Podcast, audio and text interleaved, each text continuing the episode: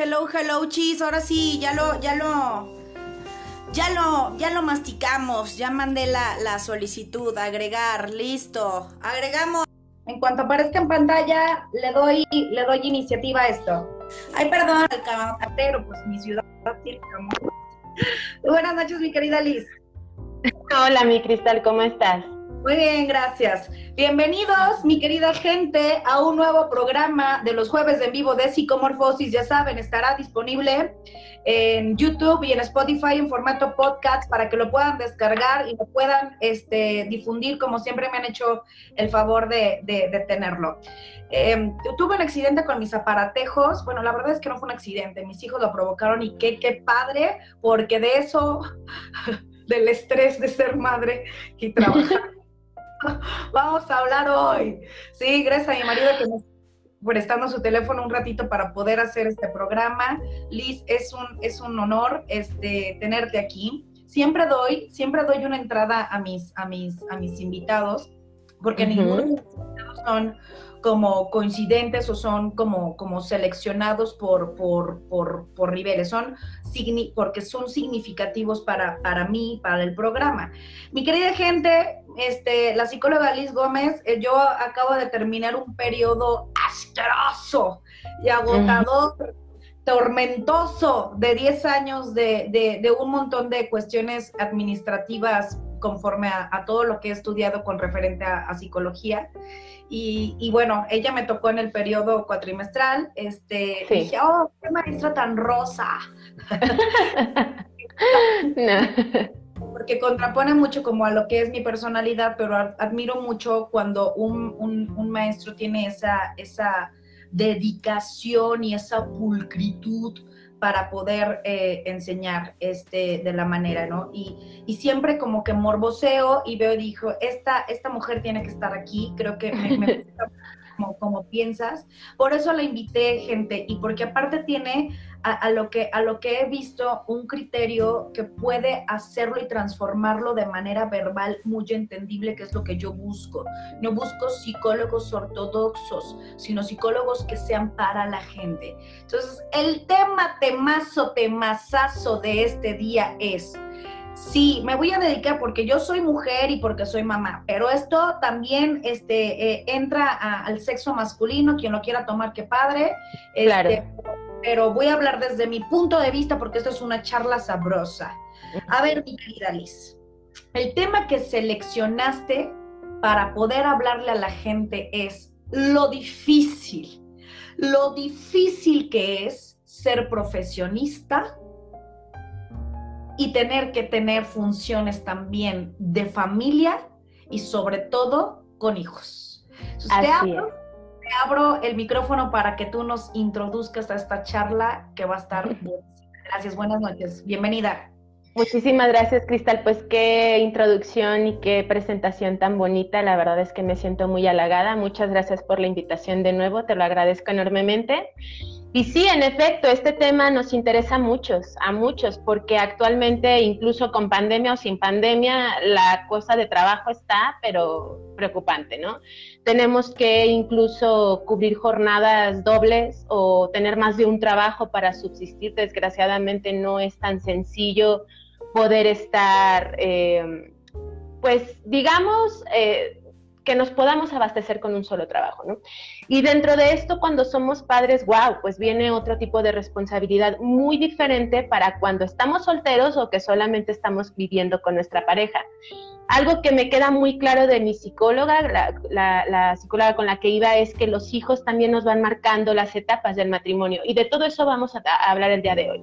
Doy como introducción primeramente la parte de la responsabilidad en casa de la crianza es solamente de la mujer, yo creo que no, totalmente que no, ¿no? Esta cuestión de ser padre y madre, la planificación familiar va más allá de saber qué cuántos hijos queremos, qué método anticonceptivo, de qué forma va mucho más allá. Decía un post, hace, un post, perdón, hace poco que incluso tú también compartiste, yo también compartí, que decía que antes de, de, formar una familia o estar en pareja hay que hablar de absolutamente todo, incluso de lo más incómodo, ¿sí? Porque eso nos va a hacer la pareja que no precisamente idealizar, ¿eh? ojo, porque eh, idealizando es como se forman las lagunas mentales de lo que no existe y órale, viene después el zarpazo luego de la desilusión, ¿no? Sino aquello que pretendemos en común formar como familia. Entonces, ¿qué queremos? ¿Quiénes somos? Bueno, ¿tú de dónde vienes? Primeramente, ¿tienes papás? ¿No tienes papás? ¿Qué tipo de educación? ¿Religión? ¿Crianza? Este, ¿Vienes de una familia disfuncional? O etc, etc, ¿no?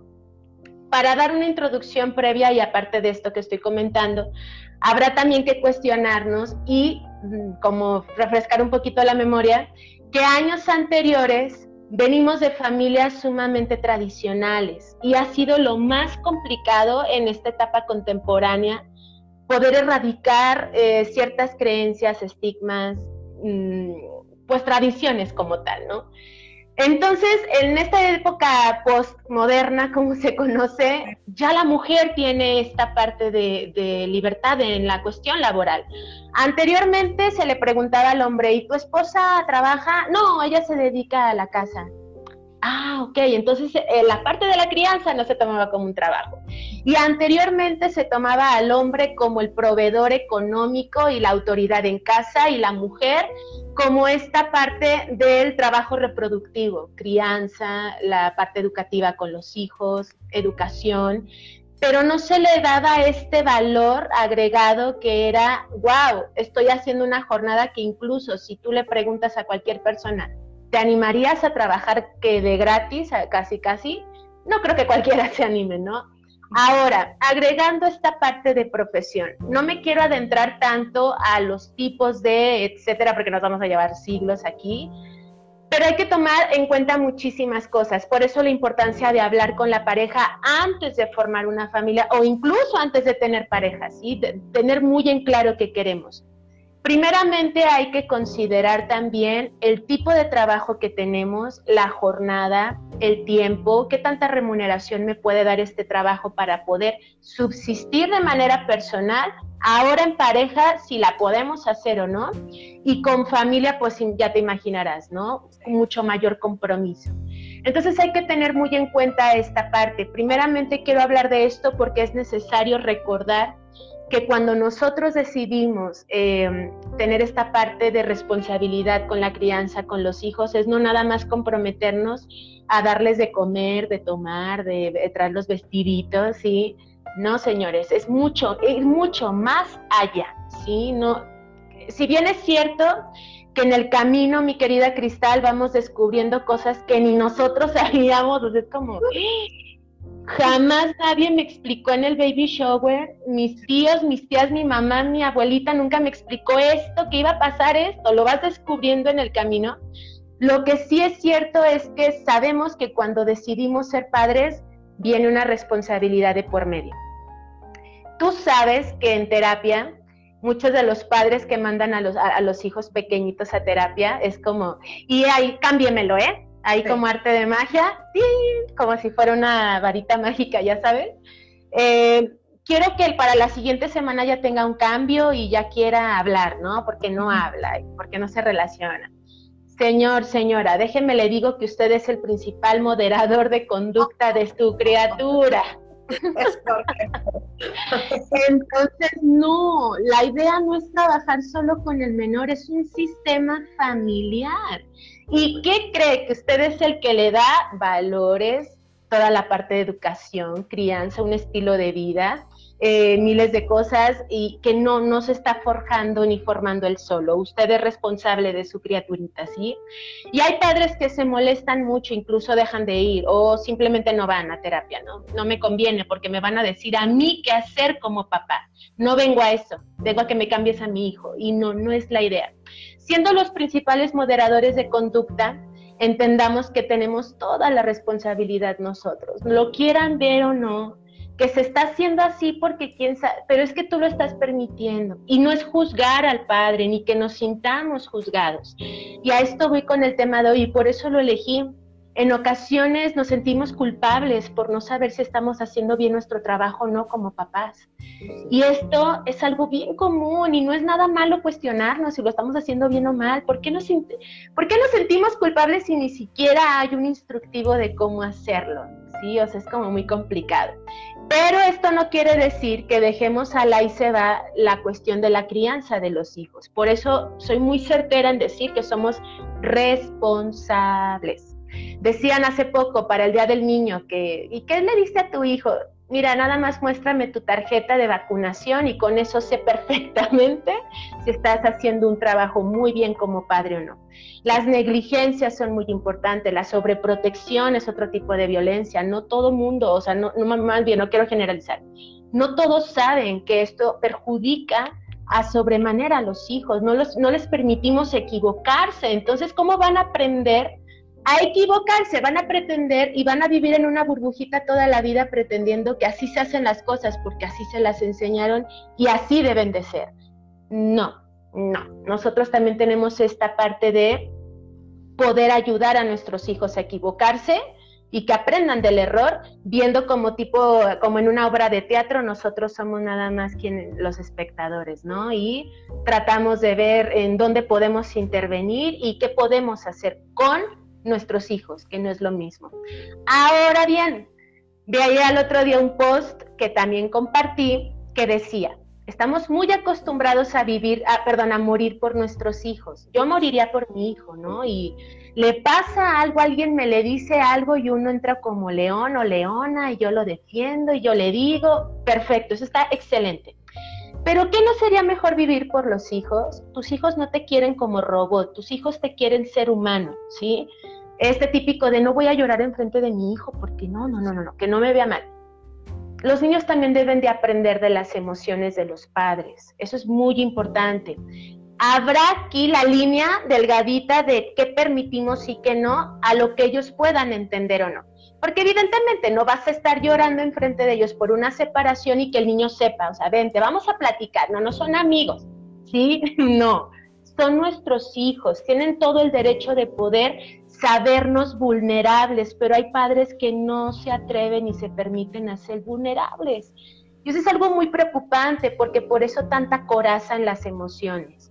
Y por eso este, este parte de que yo comentaba hace poco con el Día Mundial de la Prevención del Suicidio, mm. en donde hay muchos varones que piensan que mm, se daña la virilidad al contar algo muy personal o muy triste en su vida y es como no, porque el hombre no debe de llorar, el hombre debe de ser fuerte y así es como no, señores, ustedes también tienen todo, todo este derecho de llorar, de poder ir con una persona, contarle de suma confianza, mira, tengo este problema, me puedes ayudar, me puedes aconsejar.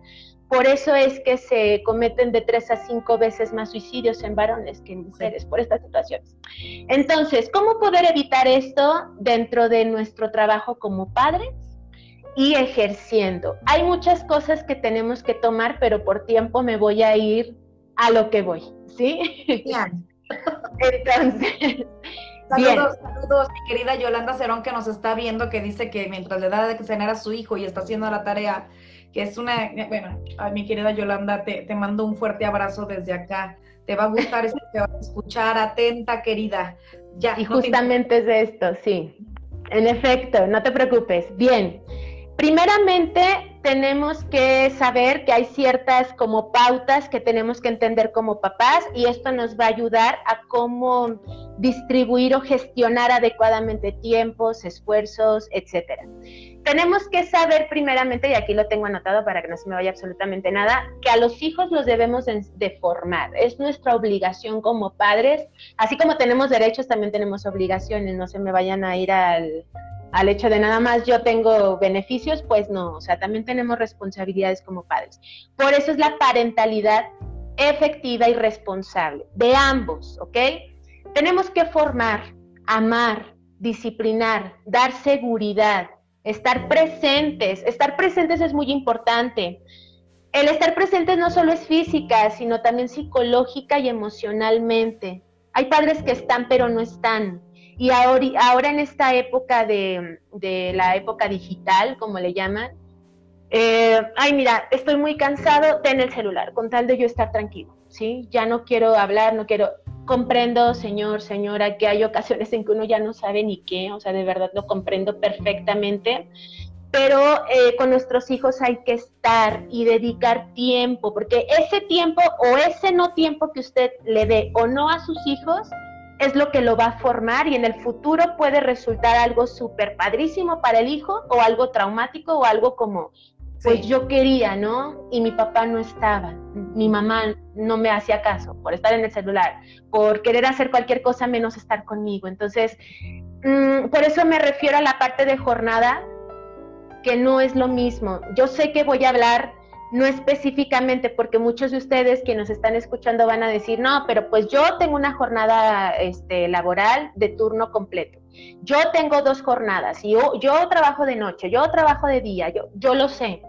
Pero dentro de todo esto hay algo también que tenemos que tener mucho cuidado en esta parte que es eh, tomar en cuenta también si es un trabajo como ahora lo educativo híbrido, sí, también, o sea, hay días que salgo, hay días que me quedo en casa, o mi trabajo es totalmente virtual o presencial únicamente, todo influye y todo es una cuestión multifactorial. Bien, ¿cómo podernos ayudar en pareja? Entendamos que para nuestros hijos debemos de estar bien nosotros primero, nosotros, yo. No es que deje a mi hijo a un lado o que no lo ame y le diga, ahí te vas, yo voy a ver por mí. No, es un trabajo en conjunto, pero Sí, aunque suene cliché y ay, psicóloga, otra vez esa frasecita, sí, tenemos que estar bien con nosotros mismos para poder saber dar a los demás lo que queremos y, estamos dispuestos a dar. Entonces, ¿qué hay de recomendaciones al respecto? Y es algo que yo siempre lo voy a, y no porque seamos psicólogas, Cristal, sino que esto es algo elemental, incluso la, para mí la terapia debe de estar en canasta básica, o sea, Abraham Maslow, en su pirámide de Maslow, o sea, debió de haber puesto en las necesidades ir a terapia, ¿sí?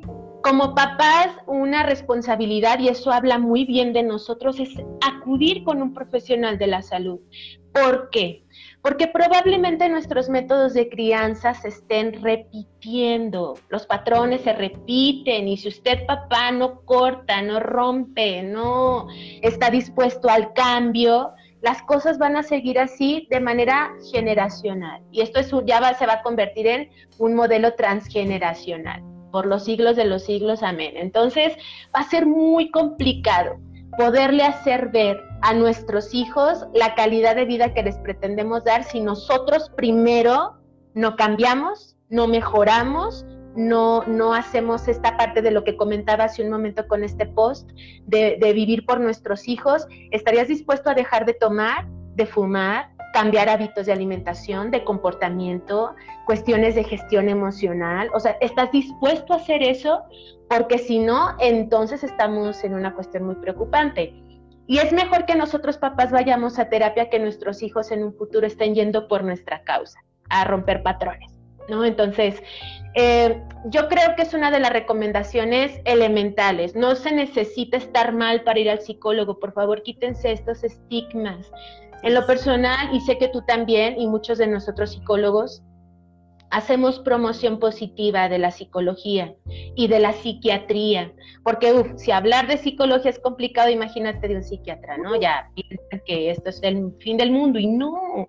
Todo esto es para justamente que ustedes tengan una calidad de vida mucho mejor, mucho más certera y los más beneficiados, además de ustedes mismos, que son los principales, va a ser su pareja o si son eh, mamás o papás solteros, sus hijos, ¿sí? O sea, todo el mundo va a ganar, pero el problema es que no, algunos no tienen esta valentía para poder acercar a, su a la cuestión de, poder cambiar, ¿no? Sabes, una de las cosas que más se, muy, desde que inició psicomorfosis,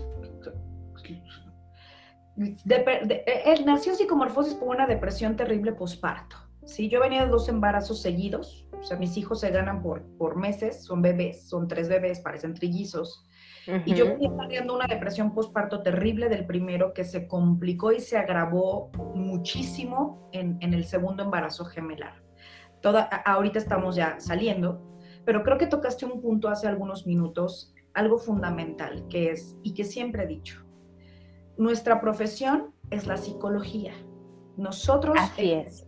Nuestra profesión. Pero yo sigo siendo Cristal de Luz Muñoz Carrillo, no nada más Cristal Muñoz la psicóloga, y sigo, sigo teniendo lapsos depresivos, sigo teniendo dudas de crianza, sigo, no porque sea psicóloga, sé cómo educar de manera factible a mis hijos, porque sí, soy psicóloga, pero eso no me da la sabiduría total de lo que debo o no debo eh, emplear con, los niños. Así eh, es. El, descuido que tú estás diciendo, el olvidarte de que, sobre el post que, que, dijiste, que, que compartiste, e, es totalmente cierto. O sea, eh, uno, uno, uno como padre, sea la profesión que uno ejerza, ¿sí? Vamos a quitarle la, la etiqueta, sea lo, lo que sea que tú hagas, cree que hace mucho pero si tú verificas lo que realmente haces, eh, puedes, puede, podrías darte un tope de la, en la cabeza visualizando que lo que estás haciendo ni es efectivo, ni, es, ni es empático. ¿sí? Así es. Yo, yo, afortunadamente adquirí las llaves de mi libertad hace muchos años, ¿no? O sea, yo dije, jamás vuelvo a trabajar para nadie y si doy cátedra tiene que ser con toda la libertad de poder ser Cristal Muñoz y, y hablar como yo hablo. ¿Sí? yo, yo, yo tomé esa decisión.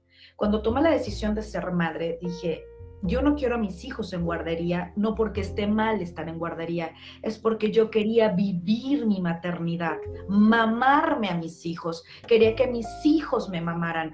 Hoy sí sigue siendo una friega, sigue siendo una mega joda porque yo tengo tres trabajos, más aparte los programas, más aparte las cuestiones que hago y me dicen, ¿cómo le haces? Bueno, se puede lograr a base de mucha friega, de mucho cansancio, pero sé que puedes dar eh, presencia efectiva si te lo propones con organización y sobre todo no olvidando que eres un ser humano. eso es lo más importante. Entonces ahí me quedo y, y le sigo para que hables. Gracias. Eso que tú mencionas es lo más importante. Fíjate que muchos de nosotros, ejerciendo, no ejerciendo, pero al fin de cuentas estamos hablando de ser padres, pretendemos y queremos ser los mejores. Se vale, ¿por qué no? Sí, se vale, pero no sobrepasar esta línea en donde sabemos y tenemos también que reconocer nuestros límites, ¿sí? Y a esto voy con mi siguiente recomendación, además de la terapia, como bien tú comentas, que es pedir ayuda. También se vale, oye, eh, no sé, me llegó un super proyecto, sé perfectamente que puedo hacerlo en un día porque soy muy capaz de hacerlo y además ya me ya distribuí muy bien, que ahorita voy a hablar también acerca de esta recomendación. No seas malito, o sea, incluso te puedo pagar el día, ¿no? Con alguien obviamente de nuestra confianza, no los vamos a andar dejando con cualquiera. Eh, me puedes ayudar, pero no sentirnos también que todo lo podemos. Yo sé que podemos, yo lo sé, pero al nacer inmediatamente somos seres sociales también. Y esto nos obliga a necesitar de otros. Esta ropa que yo tengo, este corte que yo tengo, estos audífonos que yo tengo, no los hice yo, no, no lo sé hacer, ¿sí? Entonces, necesito de otros para poder ser yo también, o sea, forman parte de este mundo que es mío. Entonces, ¿a qué voy también con otra recomendación? Y que no sé si tú lo hagas, al menos a mí me funciona, bueno, antes de ir a esto voy a explicar algo rapidísimo. Esto que tú estás comentando sobre ser mamá, fíjate que yo también hace mucho tiempo decidí empezar de manera independiente. Por lo mismo, yo creo que si nos ponemos a platicar tú y yo del por qué, creo que vamos a estar en la misma sintonía. Pues. Y este, la persona con la que yo trabajaba, no voy a exhibir ni nombre ni lugar, eh, le empezó a decir a, mí, a los papás de mis pacientes que yo ya me iba de ahí porque me iba a casar entonces dije, ¿what? No, o sea, bueno, sí, era un, en un hecho, yo me iba a casar al civil en ese tiempo, pero no era la razón, la razón era porque yo quería hacer sola y emprender mis conocimientos, explotar, retarme, ponerme en miles de cosas que yo sé que puedo hacer. Y entonces ella lo formó como esta hipótesis, ¿para qué? No sé, no sé cuál sea su intención, no puedo especular de algo que no sé será cuestión de preguntárselo a ella. Pero entonces esto me lleva a cuestionarme, ¿cómo? Entonces si soy mamá, ¿ya no puedo trabajar o cómo? No, por supuesto que sí. Yo le comentaba a mi coordinadora de área, que mm, tal vez no me está viendo, pero la admiro enormemente. Yo le comentaba a ella en su momento, no estudié para nada más decir, ah, ya, listo, porque yo por eso y a ti te consta que a mis alumnos al inicio les pregunto el por qué están estudiando lo que estudian. Cuando contestan que es porque tienen problemas y que mejor ve a terapia, porque la carrera te va a dar herramientas, sí, pero no te va a solucionar por lo que tú estás estudiando. La terapia sí, te va a ayudar como no sabes. Y entonces después de la terapia, tú decidirás si quieres estudiar o no esto. Pero a lo que voy es, cuando esta persona comentó esto a los padres de familia, yo dije, no, es que no, no, no, no, no, no. El hecho de que una mujer se prepare y quiera ser profesional y decida trabajar no es algo que te vaya a condenar a que si te vas a casar ya en la casa. Pues no, porque entonces también yo, me preguntaba, pues, ¿qué pensarán de mi esposo que es y siéntate y no quiero que trabajes. Pues no, mi esposo ni siquiera, al contrario, me apoya un montón, ¿no? Entonces, eh, esta parte que tú comentas es muy importante. ¿A qué voy con mi siguiente recomendación? Tener una agenda de actividades es una, pero una bendición, ¿sí? Esto yo lo recomiendo a mis pacientes. La agenda de actividades, si tú eres distraído, olvidadizo, uff, es tu memoria andante, ¿sí? De hecho, mira, yo tengo aquí una, ¿sí? sí. tengo mi agenda de actividades para yo poder ir anotando actividades que tengo que hacer. Yo les he, eh, les he comentado a mis pacientes y se los recomiendo a los que nos escuchan. Así las actividades sean cotidianas, no sé, lavar trastes, bañarme, eh, mandar este reporte, no sé, ponerlas, porque a veces se nos olvida justamente por todo lo que tenemos como padres, ¿sí? Que de repente si por ejemplo trabajamos en casa, híjole, se me va una algo importante, lo tengo anotado para que al momento de y en estas anotaciones priorizar, porque también les comento a mis pacientes, no pretendan hacer 20 actividades en un día cuando se va, lo único que van a lograr es frustración, ¿sí? Y para los que van con síntomas de ansiedad, se me van a disparar peor. Entonces, no, Prioridades me refiero a lo que pueda lograr en ese día, aún lo otro no haberlo, este, hacer, no habiéndolo eh, llevado a cabo en el día, ¿sí? En este día me, me voy a forjar, a realizar cinco actividades. Esto evita también la procrastinación, porque la procrastinación también es un enemigo de, de esto que queremos en la parte disciplinaria y en esta cuestión de quiero lograr, pero la procrastinación es un enemigo letal para esto, ¿no? Entonces, en la agenda de actividades es muy importante para justamente no salirnos allí de la órbita. Ahora, en la cuestión de gestión emocional, señores, el trabajo es el trabajo, su familia es su familia, es muy importante que separen las cosas. A veces es complicado, lo sé, pero para eso también está la terapia, justamente para que trabajen allí la parte personal y no se la lleven al trabajo y viceversa. Porque entonces llega el papá, la mamá muy cansada, ahora yo hablo de ambas partes porque ambos géneros trabajamos ya y llegamos muy cansados y lo último que queremos es ponernos a jugar con nuestros hijos porque estamos muy cansados. Pero ¿qué creen? Que también es importante poder memorizar y tener memorias importantes para nuestros hijos.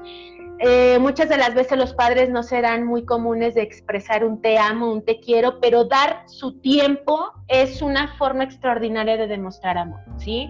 Cuando uno crece, dices tú, wow, mi papá a lo mejor no es muy dado a decirme que me ama, pero yo recuerdo muy bien que de niño él llegaba de trabajar, se ponía a jugar con nosotros, incluso ayudarnos un poquito con la tarea, le ayudaba a mi mamá alguna que otra cosa, lavar trastes o recoger la mesa, y luego se ponía a descansar, sí, o sea, qué padre que me dio este tiempo mi papá o mi mamá, ¿no? Mi mamá llegaba muy cansada, sabía yo perfectamente que no estaba para jugar, pero yo de cinco años era muy complicado entenderlo, porque eso también, por eso es la importancia de siempre estarnos educando. Hay que conocer en dónde se encuentran nuestros hijos. Un niño de tres años no va a entender que tú vienes cansado del trabajo. Jamás. No tiene un pensamiento ni siquiera preoperacional, dije, diría Piaget, para comprender que tú vienes cansado. El niño va a querer, o sea, imagínate, plena, en plena etapa de la egocentricidad, donde no le interesa esta lucha de poder, no le interesa compartir, o sea, como por qué, y luego todavía hacerle entrar en razón erróneamente de que te tiene que entender que tú vienes cansada y pues no, no puedes. No, los hijos no nos dan vacaciones, ¿sí? No es como, mamá, estás enferma, ay no, no, no, no te apures, descansa, No, ellos quieren comer, ellos quieren hacer mis cosas. Claro, o sea, nunca lo van a entender. Decía mi abuela, Dios la tenga en paz. Bueno, le decía a mi mamá, yo no la conocí desafortunadamente, pero le decía, hasta para ser padres hay que estudiar, hija, porque hasta para eso hay que entender, yo me pongo a pensar y quiero entender a mi abuela, que es el hecho de saber que nuestros hijos nos necesitan. Y entonces no necesitan estar bien. Ahora, viene otra recomendación. La parte de la pareja, por favor no me la descuiden. No. Cuando somos padres, no nada más la mamá pasa el posparto, el padre también lo padece de alguna forma. ¿Por qué? Porque tan solo vámonos a una parte súper, voy a tocar una parte, espero no tan controversial, pero tan solo vámonos a la parte sexual. La mujer en ese momento, no, no, o sea, no, estoy tratando de salir de una cosa para que vayamos a otra es como, no, por favor. Entonces, él también es comprender esta, imagínate, los cerebros, hombre-mujer, sabemos que son distintos, y esta parte sexual del hombre es un poco más ávida, no quiero hablar tanto de esto porque nos vamos a ir también miles de horas, pero también hay que recordar que, que debemos de cuidar nuestra parte de pareja, ¿sí? Esta parte también se vale de encargamos a los hijos, ¿te parece? Y salimos tú y yo un ratito, aunque sea media hora, aunque sea una hora, ¿qué te gusta?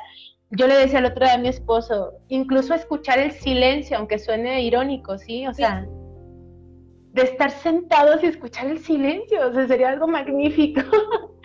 una de las cosas que, que, que mantienen cuerda cuando, cuando, mira, nos ha tocado vivir dos años pero no, no, no, es, no es exclusivo de esta temporada. No. Porque esto es ah, ya, o sea, siglos de los siglos. Ah, sí. Pues pues, vamos a hablar, vamos a hablar de, lo, de los tiempos presentes, ¿no? Una de las cosas que más se dice en consulta, y no más en consulta, sino también se transfiere a, a nivel, a nivel generalizado, es porque, porque luego suena muy, muy fácil que uno lo diga a través de, de, la boca de uno, porque piensan que uno tiene como todas las herramientas, insisto, no es así. Claro. Uno, las adquiere a través de los fregadazos de la vida, ¿sí? Por ejemplo, yo vengo de un divorcio donde no tuve hijos, pero es un divorcio al fin, ¿sí? Un matrimonio donde aprendes a que, a que la pareja se tiene que cuidar en, en, en el aspecto eh, y, también en el aspecto primordial sexual. No todas las mujeres sexualmente, yo soy una persona que no soy pasiva sexualmente, pero este, cierto es que a veces no, no, estamos en condiciones de, de, ejercerla, ¿no? Estamos cansadas, estamos muy enfermas, pero lo que tú dices es fundamental, el no, el no descuidar el acercamiento, porque una cosa es que se vean diario, otra cosa es que se ¿Cómo te fue el trabajo? Bien, bien, ¿sí? ¿Bien? ¿Cómo te fue? y ahí, pero no se profundiza ni se intima. Y no se toma intimar como el acto sexual, sino ¿Cómo estás, cariño? ¿Cómo estás, mi amor? ¿Qué, qué, qué quieres? ¿Qué piensas? ¿En qué momento estás?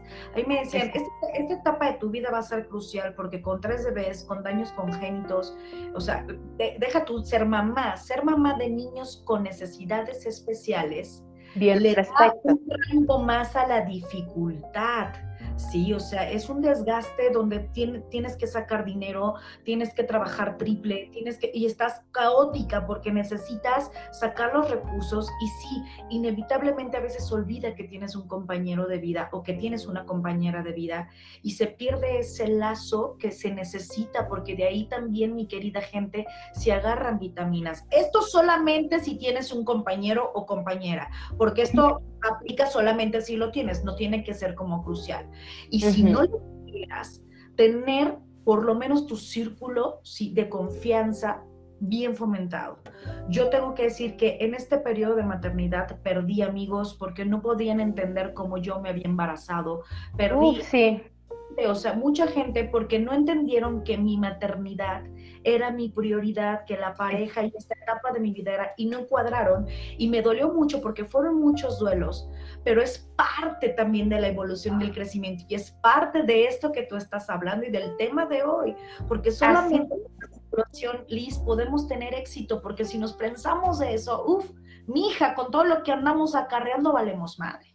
Claro, y esto que tú comentas es, yo creo que no eres la única, ¿eh? yo también lo viví la pérdida de amistades. Incluso platicaba con una de mis muy buenas amigas y colega, que seguramente me está viendo, saludos. Platicaba hoy con ella de eso, o sea, yo he vivido al igual que tú muchos duelos. ¿Por qué? Sobre todo con amigos que no tienen hijos, ¿sabes? No, no te entienden, no lo saben. Entonces, tenemos una amiga en común, bueno, una compañera, una conocida en común, ella y yo, con la que hablaba el día de hoy, que no sé, no sé qué tenga con la maternidad, que bueno, en fin, no, no, no, me, no es mi intención juzgarla ni mucho menos. Este, pero sí, la verdad es que uno sí dice, bueno, en mi caso, en mi caso, yo decidí ser mamá.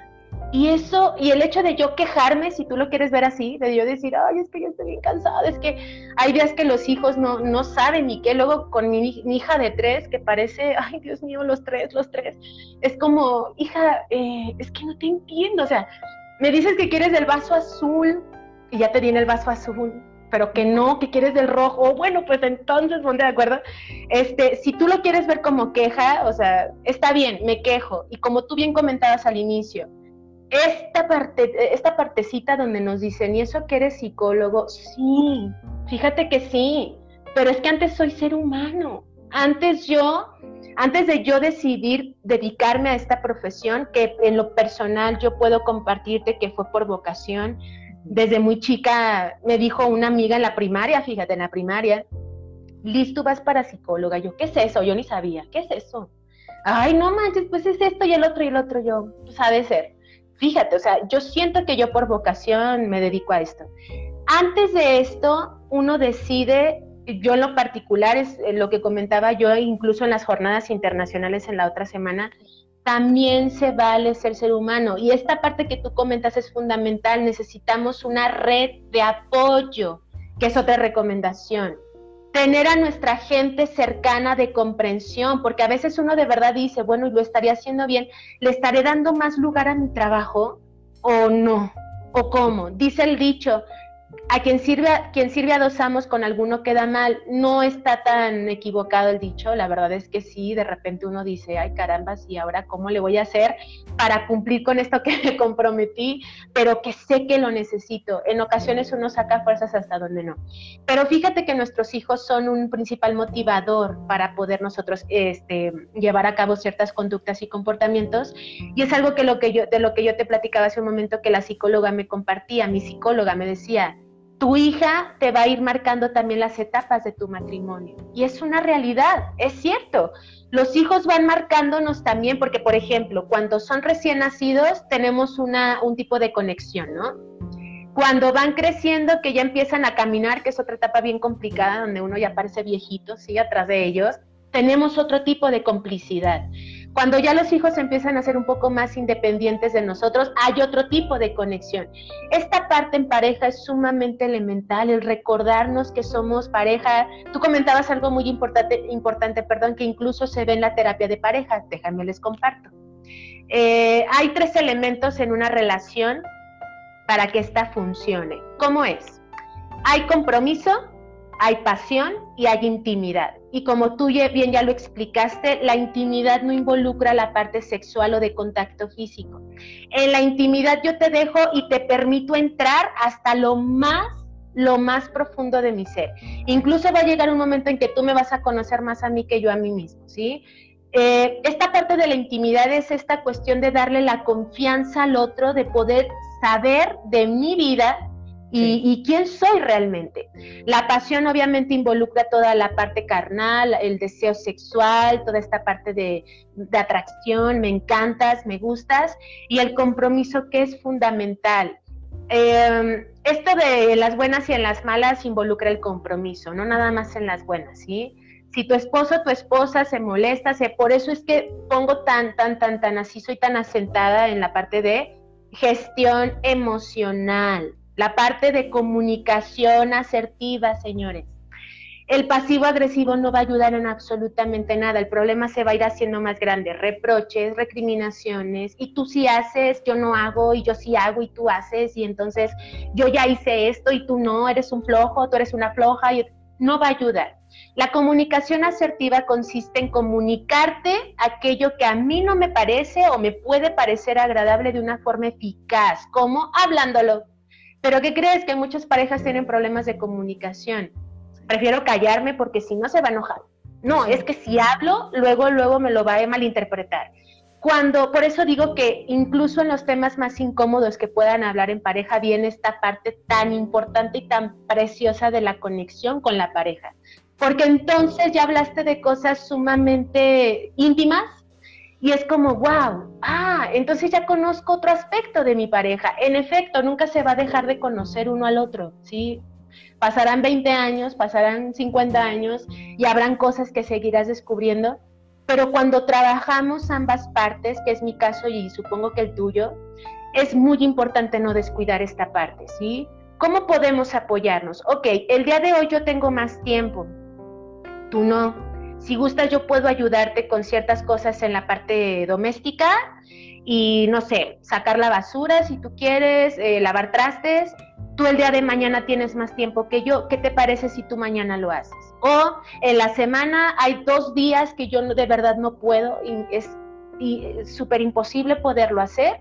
Me puedes, no es ayudar, es más bien eh, esta parte de la, de la parte de la ejercer la paternidad y la maternidad, porque no nos estamos ayudando, estamos haciendo un trabajo en equipo, ¿sí? Equidad eh, real, equidad real de pareja.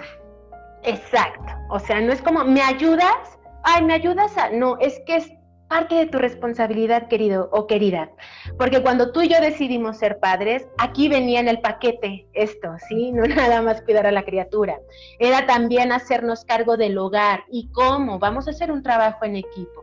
Ahora bien, esta parte también es elemental, el trascender los momentos bellos en familia, en pareja, con los hijos, yo mismo, yo misma, darme un momento para mí, el momento con mi pareja, el momento en familia, con fotografías, con videos, para poder nosotros después, wow, ¿te acuerdas cuando hicimos tal? Híjole, se va a tener un montón de trabajo, pero me acuerdo que lo dejé un momento y nos fuimos a hacer, no sé, el mandado, ¿no? Incluso ahorita hacer el súper es como, wow, lo consideramos una salida. Así es.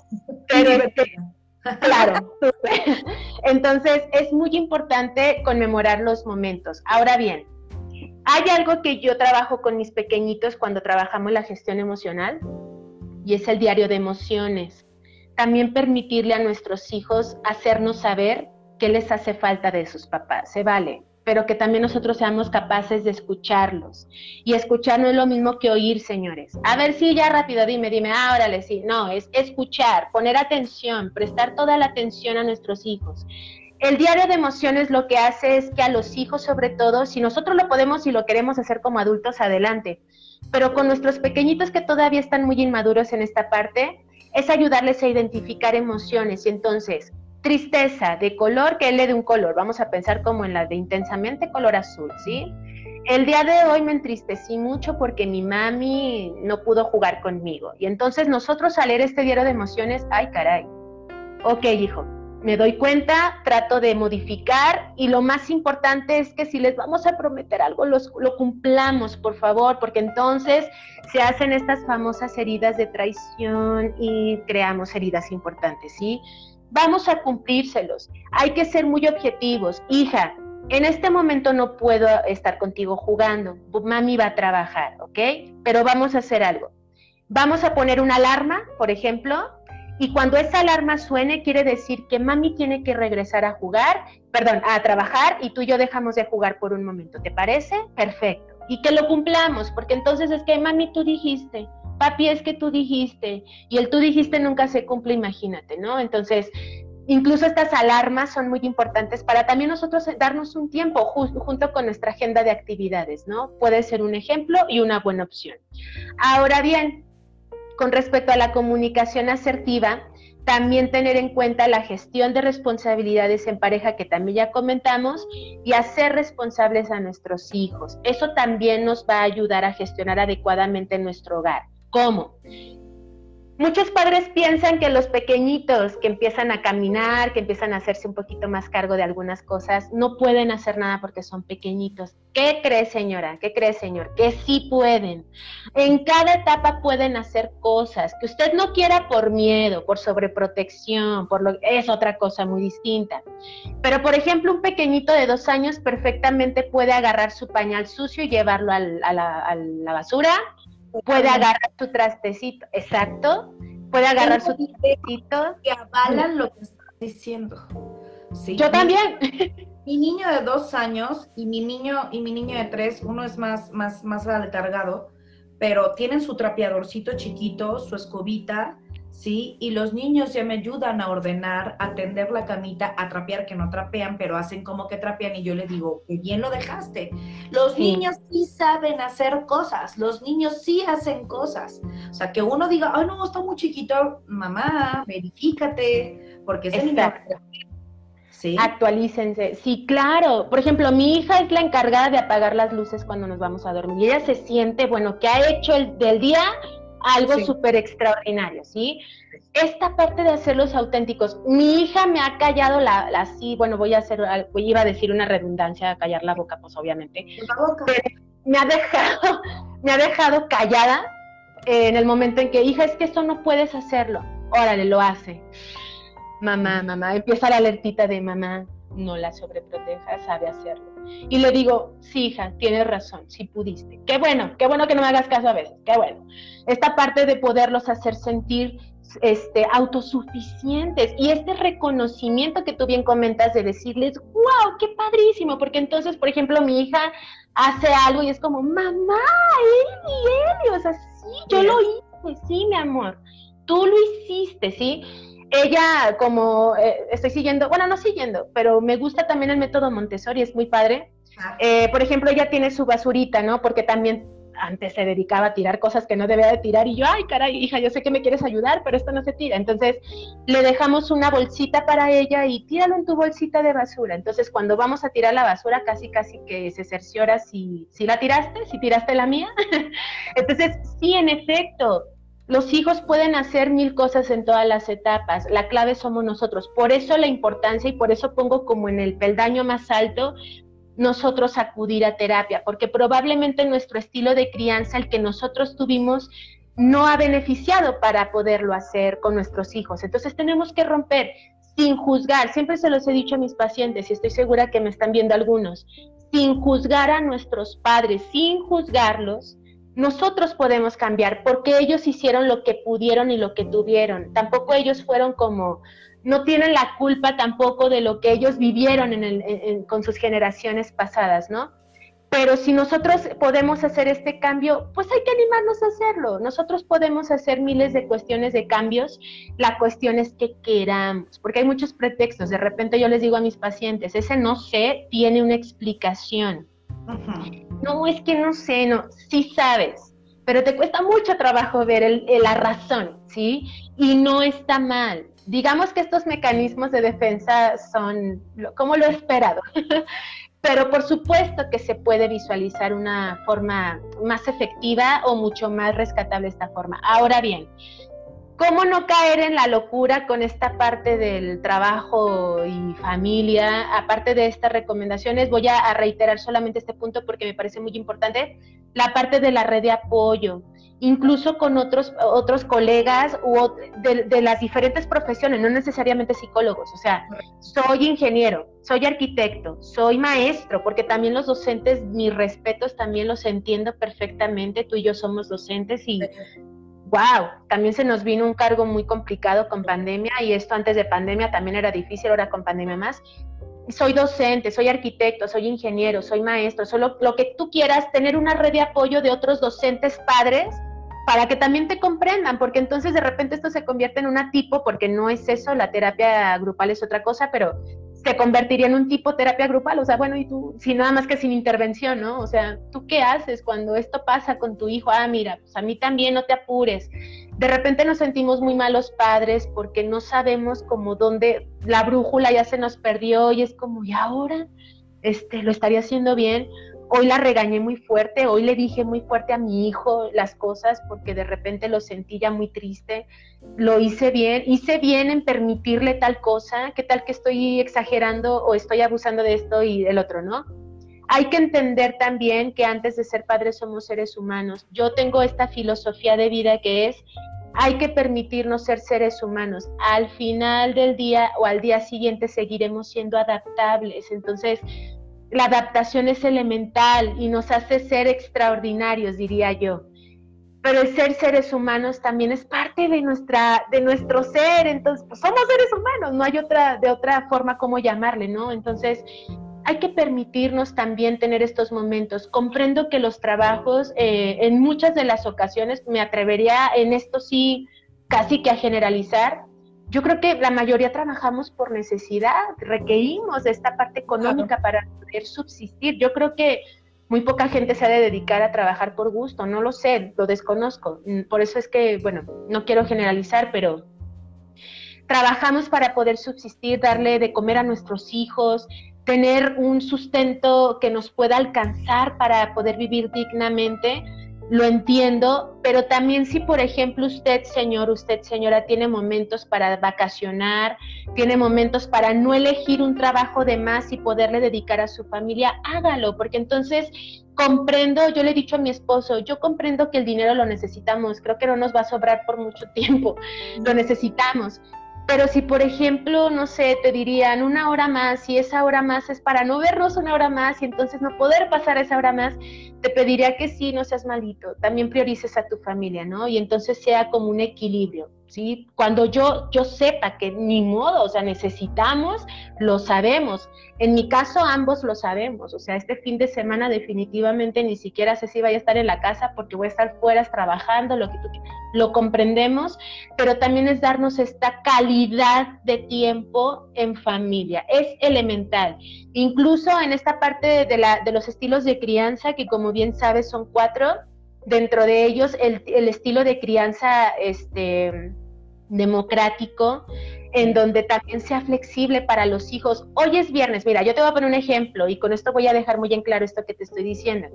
Yo antes trabajaba en un centro donde había niños especiales y a mí me tocó un pequeño grupo de, de, chiquitos en preescolar y primaria, pero digamos que era preescolar porque básicamente los diferentes este, ah, condiciones eh, daban a que era para preescolar, ¿no?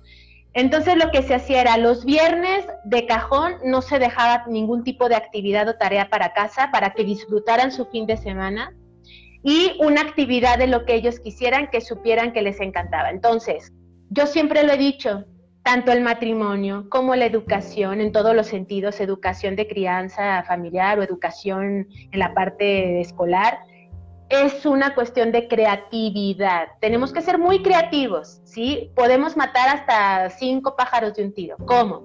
Ellos elegían, por ejemplo, les encantaba en una tina poner pescados y agarrar pescadito, les fascinaba. Por ejemplo, los pequeñitos con algún tipo de parálisis o algo por el estilo, incluso era como una parte de trabajar motricidad fina y gruesa. Entonces era padrísimo pescaditos, ¿no? Y entonces, si lo lograba, padre, si no, se le reconocía el esfuerzo. Y entonces el niño se sentía como, wow, o sea, pude hacer algo el día de hoy, lo intenté y casi lo logro, pero supe ya manejar mejor este, eh, el anzuelo, ¿no? Por ejemplo. Entonces se venían los otros días de la semana y trabajábamos. Y los viernes eran súper especiales, porque incluso ya era de, quiero el viernes, quiero el viernes, porque viene el viernes todo especial. Bueno, se recomienda que en familia se haga lo mismo. Por ejemplo, los sábados algunos de nosotros trabajamos hasta mediodía. Poder decir, de 8 a 10, poder nosotros en familia ver una película, o de 3 a 5, comer y platicar, qué, cómo nos fue, o qué quieres, qué te gusta, ¿no? Este, miles de situaciones, pero lo, a lo que voy es poner días especiales en familia. Esto lo que hace es acrecentar el deseo de que ya llegue el día y entonces a lo mejor en la semana mi, mi mamá, mi papá eh, que a lo mejor también es tu caso, algunos de nosotros dejamos encargados a nuestros hijos en ocasiones para poder trabajar. Entonces, cuando tenemos que salir, entonces este es como, yo sé que en la semana no voy a poder ver a mi mamá y a mi papá, pero va a llegar el sábado. No, y el sábado se pone, pero buenísimo, o sea, porque jugamos y convivimos y nos abrazamos y vemos películas juntos y pasamos tiempo en familia. El tiempo, por supuesto que es elemental, yo ya lo había comentado, es lo más preciado que le puedes dar a otra persona porque no regresa, entonces el tiempo es elemental, pero imagínate ponerle a la cerecita de pastel la calidad del tiempo, ¿no? Hay muchos padres que ponen de pretexto que no tienen tiempo, muchas madres que ponen de pretexto que no tienen tiempo, pero si te sabes organizar, puedes lograrlo, puedes hacerlo, que es lo que tú me comentabas con, con tus profesión, con tu profesión, perdón, y tus trabajos. O sea, podrá sonar como, y lo es, supongo, o sea, una cosa tremenda, pero si uno se organiza, puedes lograrlo, incluso darle esos 20 minutitos a tu hijo, a tu hija, a tus hijos, para ellos es como si fueran tres horas, ¿sí? O sea, es elemental el dedicar tiempo a nuestros hijos, súper importante. Y los límites, señores, cuando hablamos nosotros psicólogos de la crianza este, positiva o la crianza respetuosa, etcétera, no nos referimos a que dejen hacer a sus hijos lo que quieran, no.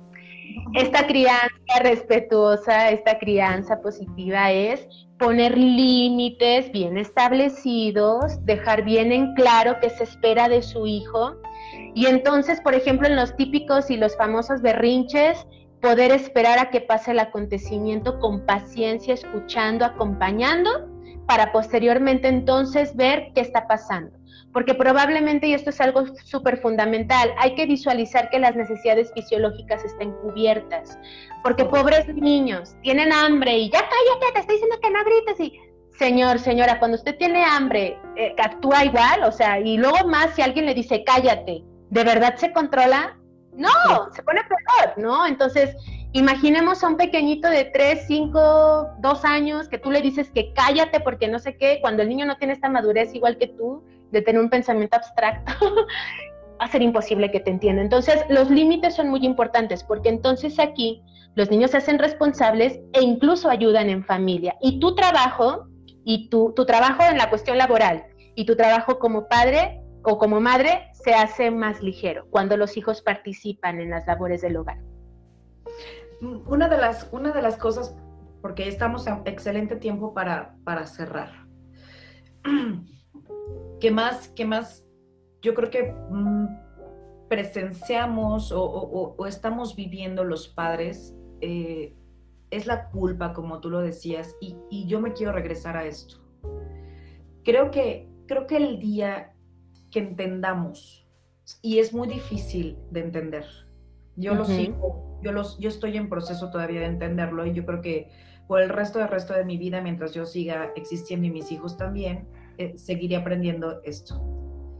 Cuando entiendas que los hijos no son primero, suena muy feo y a mí me costó mucho, mucho, mucho de mí. Sí. Cuando entiendas que los hijos no son primero, cuando los hijos no sean la prioridad, ahorita les voy a explicar por qué. Cuando llegas a un momento donde te metes a un cajón y te empolvas, y lo sacrificas todo por ellos, estás cometiendo uno de los errores más terribles de toda tu vida. Así es. Lo, que van a obtener tus hijos es, en, en el caso siendo yo mujer, madre, es una mujer sumamente frustrada, sumamente cansada, sumamente consumida, sumamente infeliz y sumamente descuidada. ¿Sí? Y eso es lo que ellos van a mamar de ti y es lo que van a reproducir en el futuro. Uno dice, eh, primero mis hijos, estás, estás diciendo yo no existo, yo no valgo, y es lo que me la, yo cierro con esto. Una de las fórmulas que, que, Cristal Muñoz ha obtenido para, para tener dos empresas, para tener tres trabajos, tres bebés, una casa, es tomar decisiones, ¿sí? Tomar decisiones de lo que hoy Cristal a sus 34 años está dispuesta a hacer y a lograr. Y en, esa toma de decisiones, sí hay decisiones que se pueden tomar por fuera como sacrificio, porque cuando uno lo desea no lo es, no es un sacrificio. No. Cierto es que hoy estoy viviendo este tiempo y a todos nos pasa, solo que mucha gente está tan revuelta y tan, con tantas cosas inconclusas que solamente está aquí y allá, pero no está en ninguna parte, no estás ni en el trabajo, ni con tu pareja, ni con tus hijos, ni con lo que quieres emprender. A mí me ha servido vivir por hora porque es la manera en la que me gano la vida.